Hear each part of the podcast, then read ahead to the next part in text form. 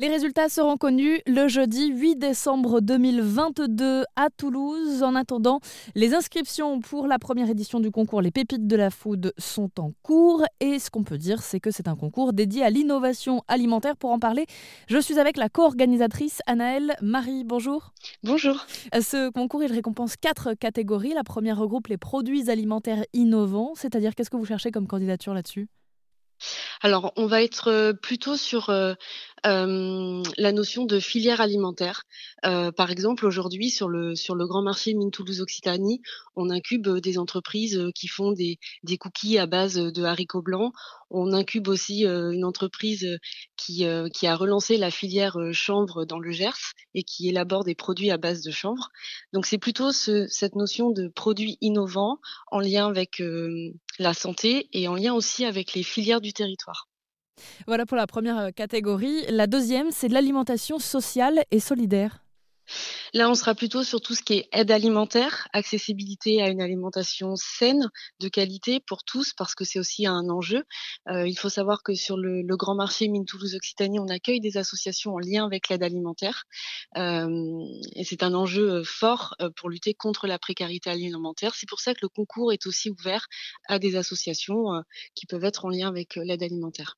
Voilà pour cette deuxième catégorie. On parle du concours des pépites de la food, hein, qui est dédié à l'innovation alimentaire sur la région toulousaine.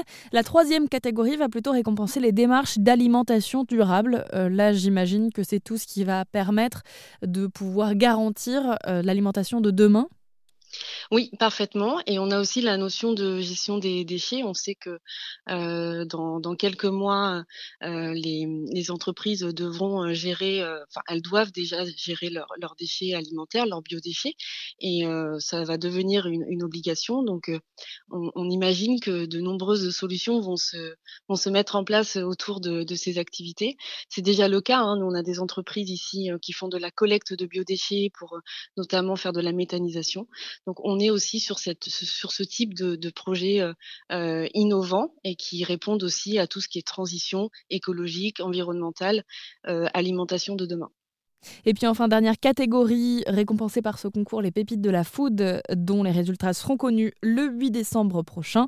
c'est la restauration de demain. Là, le, but, si je comprends bien, c'est de féliciter les, professionnels de la restauration qui sont déjà dans le mieux consommer, mieux agir, mieux travailler. Oui, parfaitement.